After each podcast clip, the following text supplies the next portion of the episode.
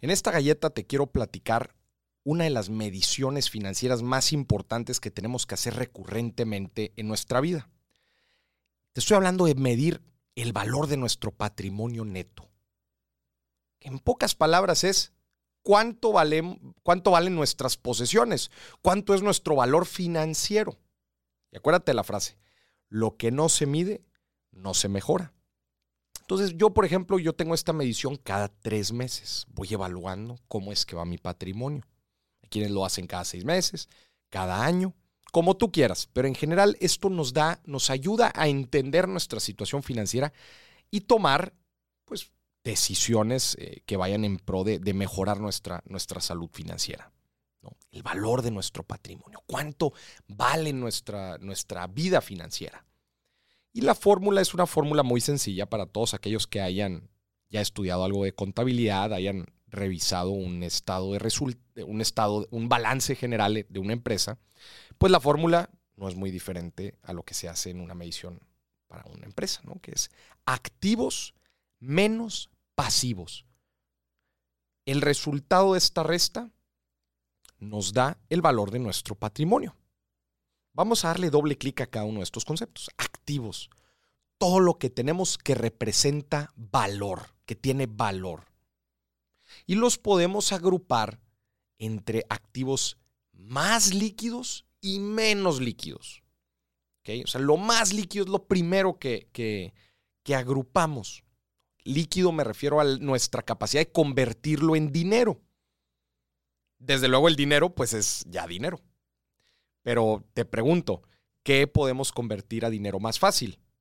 Por ejemplo, una inversión a plazo fijo a un mes o nuestro auto.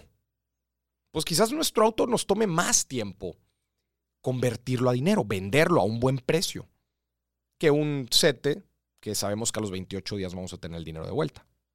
Entonces, claramente, pues esta inversión a plazo fijo es más líquida que nuestro auto. Entonces podemos agrupar a grandes rasgos en tres categorías nuestros activos. Otra vez, de más líquidos a menos líquidos. Que primero, pues son todos nuestros activos líquidos y aquí podemos eh, meter, eh, desde luego, nuestro dinero, el efectivo, inversiones, inversiones que podemos convertir a dinero fácilmente. Todo esto son nuestros bienes líquidos. Después tenemos nuestros bienes personales. Son posesiones personales que tienen un valor. Joyas, imagínate joyas, relojes, algún accesorio, cosas que en realidad representen un valor importante, no sé, alguna computadora, cámaras, cosas dentro de tu vida, dentro de tus posesiones, que representan un valor importante. Es decir, que en alguna emergencia, en cualquier necesidad, pues tú podrías pasar a liquidarla, venderla.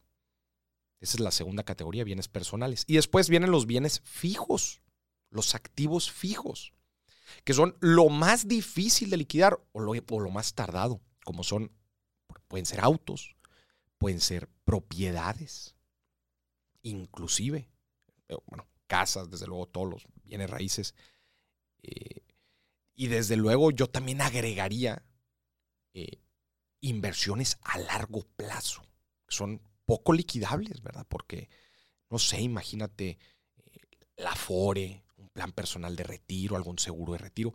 Sí, lo podemos liquidar con alguna, pues con alguna penalidad. Pero bueno, son todas estas inversiones que estamos haciendo a largo plazo, poco líquidas.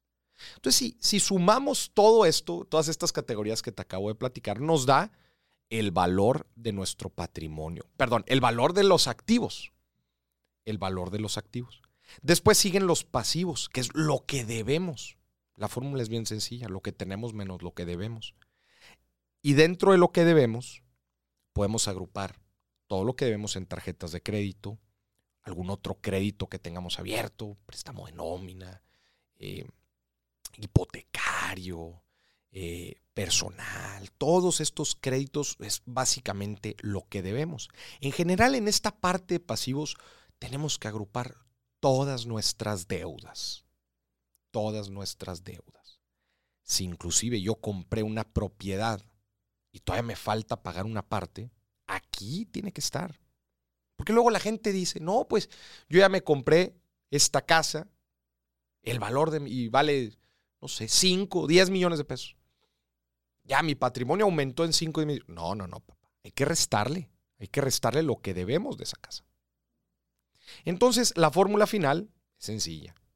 Activos, los sumas todos y le restas toda la sumatoria de pasivos. Activos menos pasivos nos da el valor de nuestro patrimonio neto. Haz este ejercicio constantemente en el año, a través de los años, para que vayas entendiendo que, cómo va evolucionando tu riqueza financiera a través del tiempo.